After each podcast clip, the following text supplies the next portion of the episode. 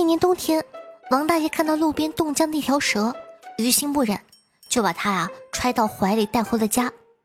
结果第二天，王大爷倒掉了珍藏多年的好酒，并且在路边的树上钉了个“禁止大便”的牌子。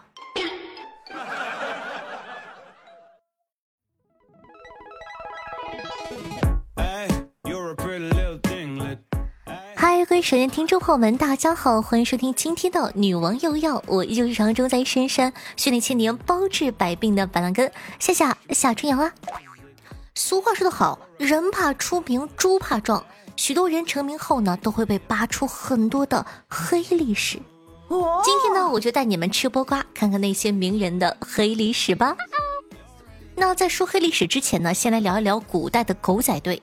毕竟没有狗仔，这些瓜咱们也不知道啊。唐朝的狗仔呢，不叫做狗仔，他们有一个非常非常响亮的名字，叫做御史台。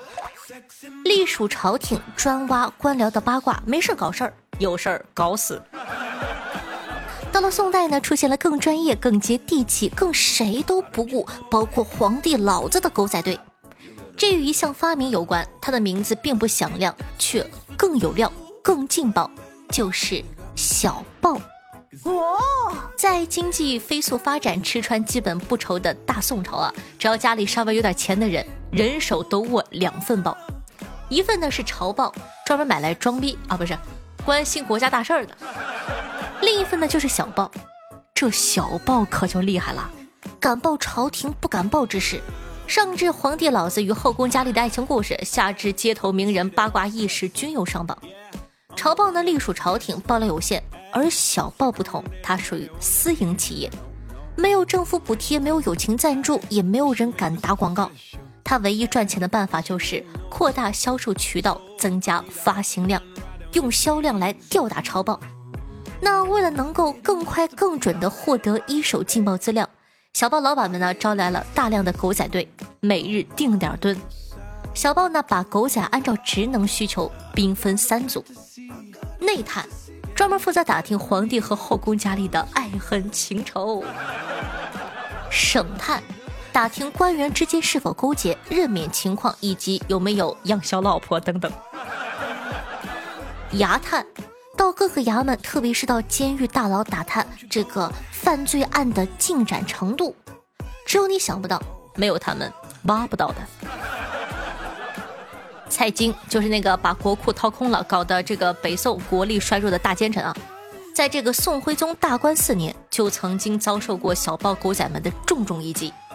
当时狗仔顺借着名义，假装皇帝的口吻，当起了键盘键盘侠，骂他，啪啪骂，抨击蔡京丧尽天良，坏事做尽。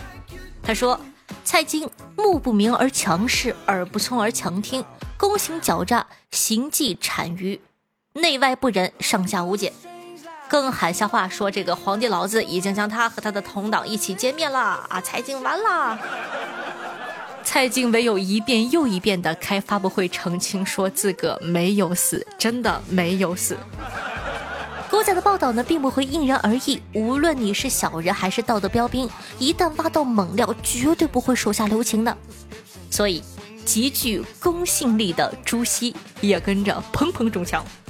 当时呢，一方面啊，朝报正在热播朱熹的伟大政治理念，标榜朱熹是红透半边天的大学问家。而另一边，小报狗仔们呢也抓紧热点，从朱熹的私生活入手。朱大学问家第一弹，和儿媳妇儿偷情。朱熹很无奈，朱熹很低落，但是事情并没有结束。朱大学问家第二弹，因吃醋杀才女颜蕊。不管事情是真还是假，朱熹的前途到这儿算是毁了。常在岸边走，哪有不湿鞋？小报因为极其大的影响力啊，严重的侵犯了国有企业的利益，加上经常报道似真似假的新闻，比如说朝廷的人坐不住，皇帝老子也坐不住了，下令呢全面封杀小报，并规定逮到谁看小报就流放，告发者以资鼓励。但这依然无法制止小报对人们的吸引，上至朝廷命官下至平民百姓依然对其十分入迷。直到南宋灭亡小豹狗仔团才算是走向没落。接下来我们来说一说本期的主题吃瓜。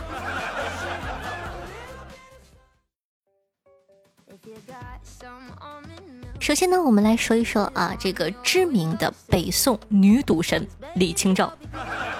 在我们的印象中呢，李清照是写“知否知否，应是红肥绿瘦”的温婉典雅的著名才女。但是呢，每当她闲来无事的时候啊，就会化身为知名北宋女赌神。不写诗的时候呢，她总是喜欢约上几个闺蜜一起玩一个叫做打马的赌博游戏，一天不玩那是浑身难受啊。李清照流传后世的以词居多，文章其实没有几篇，但是她总结赌技的文章就足足有三篇，分别是《打马图经序》《打马赋》和《打马图经命词》，绝对是赌出了水平，赌出了心得。后来呢，北宋灭亡，丈夫去世，她一边逃难，一边呢也没忘记赌博，还老想着把赌具拿出来玩几把，瘾很大。元稹。乍一提这个人呢，大家可能不认识，但我说一句他写的诗，你们就知道了，就是那个“曾经沧海难为水，除却巫山不是云”。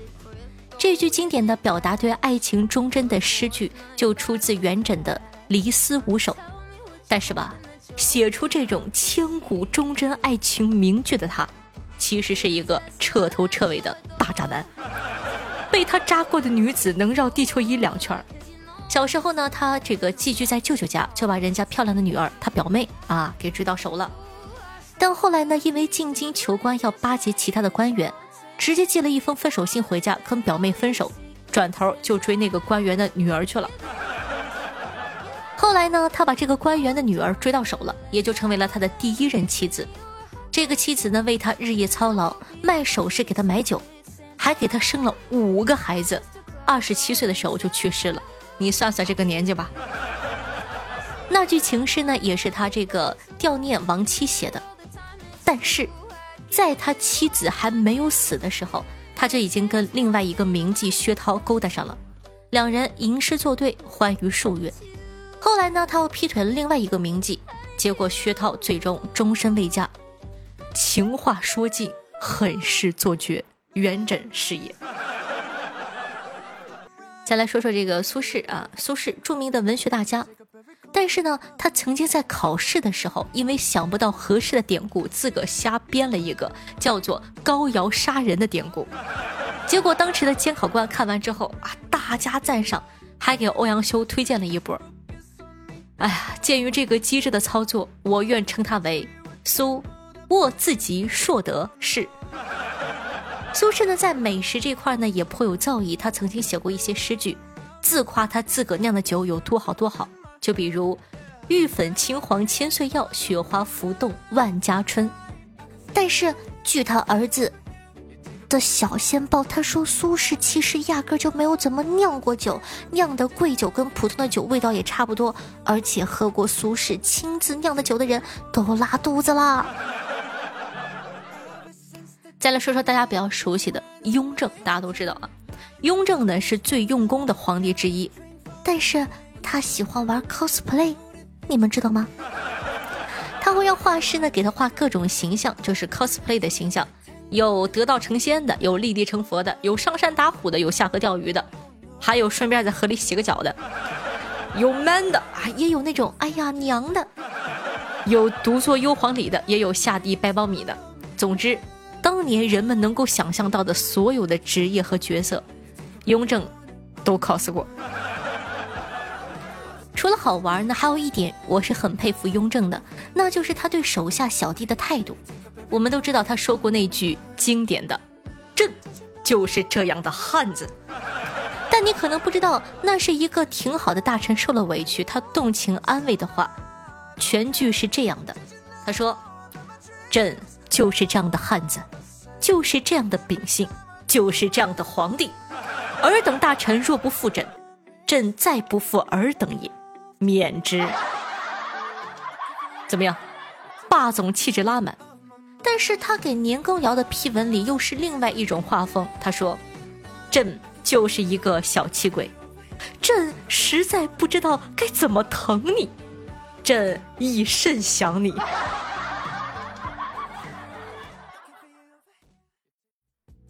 鲁迅，在我们印象中呢，鲁迅先生一般都是横眉冷对千夫指，见谁怼谁不好使。但是这只是鲁迅的一方面，其实呢，他有我们很多不知道的方方面面。就比如呢，有一阵子很流行徐志摩那种啊要死要活的小酸诗，哎呀，再别康桥，你懂的。鲁迅先生呢也曾凑过热闹调侃过，写过一首小酸诗，叫做《我的失恋》，是这么写的：说，我的所爱在河滨，想去寻他河水深，歪头无法泪沾襟，爱人赠我金表锁，回他什么？发汗药。从此翻脸不理我，不知何故兮，使我神经衰弱。我的所爱在豪家，想去寻他兮，没有汽车，摇头无法泪如麻。爱人赠我玫瑰花，回他什么？赤练蛇。从此翻脸不理我，不知故兮，由他去吧。讲道理，真的能回人家赤练蛇，多多少少的，这也是一个 老六啊。就算写小三诗呢，毕竟也是文学范围之内的，还有鲁迅的业务范围之外，你根本想象不到鲁迅抢了多少人的饭碗。就譬如说，他干过设计师，其他人呢还在穿大褂的时候，三十岁的他就已经穿上了自己设计的鲁式限量版中山立领。后来呢，鲁迅先生又自个总结出。黑色显瘦，白色显胖。胖子不能穿横格条纹，脚长女生穿黑鞋，脚短女生穿白袜等一系列的穿搭理论。最终，他的穿搭走在了时尚的前沿。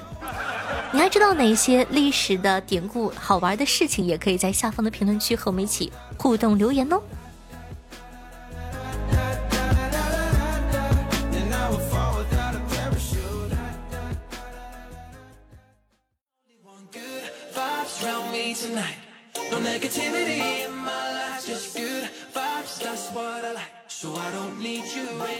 欢迎回来，您正在收听的是《女王又要》，是你们可爱的夏夏夏春瑶。喜欢我们节目宝宝还在等什么呢？赶快点击下播放页面的订阅按钮，订阅本专辑，这样的话你就不怕以后找不到可爱的我喽。在收听节目同时，记得点赞、评论、打赏、转发、送月票，一条龙服务，做一个爱夏夏的好少年。上期有说过这个完播率的问题，以前的完播率大概能有百分之五十到六十，现在下降到了百分之二十到三十。你们再这样的话，我后面都不敢推荐歌了。我发现推荐歌真的好掉完播率啊。但是我真的想把我找到的特别好听的歌分享给大家，所以说希望大家可以让这听到最后一秒，让节目自动跳转，爱你比心心哦。我的新浪微博主播夏春瑶，公众微信搜索夏春瑶，抖音号幺七六零八八五八，然后私人微信 s s r o n e 零，喜欢夏同学呢可以加一下关注，尤其是我们的公众微信号，用微信搜索夏春瑶，每期都有很多好玩的段子和图片哦。好了，接下来呢，感谢一下上期的打赏大爷吧。第一名是我们的清风如旧老朋友，我发现这个哥哥特别好，每期都有打赏哦。谢小哥哥的十八个喜点，谢谢。第二名呢是我们家帅气凯的东游哥哥的六个，然后同呃并列第二名的是夏侯惇轩辕下的六个，感谢可爱的寒风落叶，这应该是一个新朋友的三个。一八九八，冬阴后晚，凌霄轩下，感谢各位爷的打赏，祝各位爷吃不愁穿不愁，不住平房住高楼，天天潇洒，夜夜温柔。好，同时感谢一下想当窑子，谢谢老板的朋友，乾坤龙鳞雷，彼岸灯火对上期女王又要辛苦的盖楼，大家辛苦啦！捏捏肩膀，捶捶腿，喂个葡萄，喂个葡萄，亲个嘴儿。好的，听众朋友，但斯那回忆说道：“听到说完播率，才发现我之前好多次都是差一点播完就没听了，这次开始完整听哦，谢谢。”听众朋友，道家流氓小队紫金说道：“新粉第一次评论，实在想不出什么骚话，那就表个白吧。枸杞我爱你，你是我的女神。哼，没有品味推。他说，谁能拒绝一个会打呼噜、会唱歌的狗姐呢？至于夏夏，赶紧找个对象吧，不要再做单身狗了，粉丝操碎了心呢。听众朋友，家里有矿说道：“夏夏，知道世界杯为什么四年一次吗？因为四年你应该存了一笔钱，可以买球了。一般情况是每四年换一次电视、电脑看世界杯，一般四年也换对象了。那上期互动话题呢是，呃，你感觉世界杯哪支呃这个队伍最后会夺冠吗？然后听众朋友听友九二六九二三七七说到支持阿根廷，路过说压一首摩洛哥，火火说到大家都没有注意到夏夏这一次猜球送周边吗？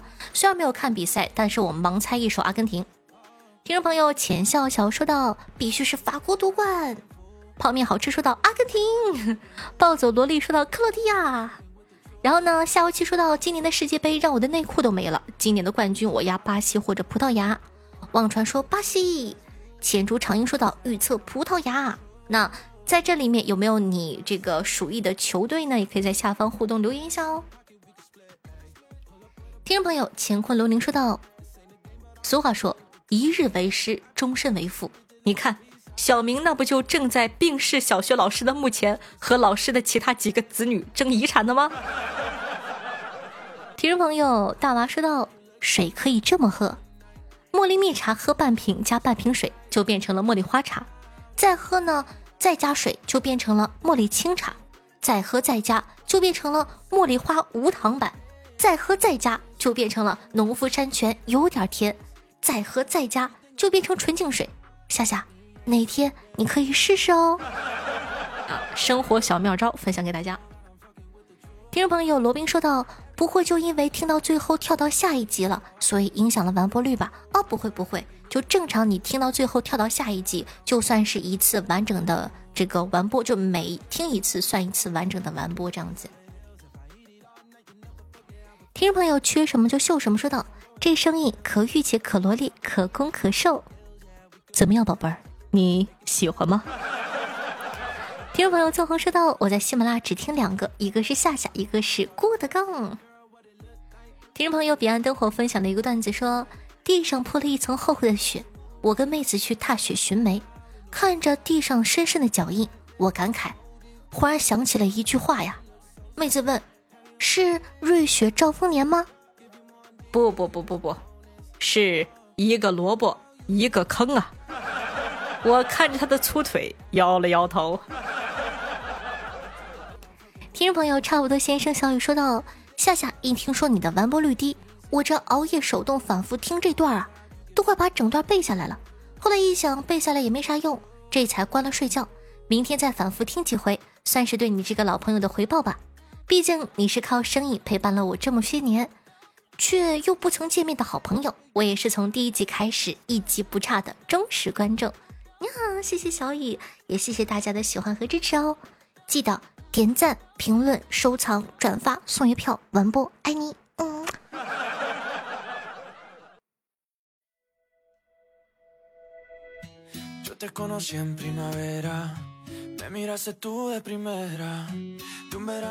好听音乐，开心的心情呢？这样一首歌曲，名字叫做《一年》，是一首西班牙歌曲。喜欢的话呢，大家可以去搜索一下，非常好听。尤其可以看一下歌词，写的非常的浪漫，概述了一年的日子。没有你的日子，我可该怎么办呢？没有女王的日子，你们的快乐可该怎么办呢？喜欢夏的同学呢，希望可以帮夏夏把节目放到你的微博、朋友圈或者微信群里，让更多人认识我吧。好了，以上就是本期节目的所有内容了。伴随着这样的一首好听的歌曲，快乐的心情，我们下期再见，拜拜。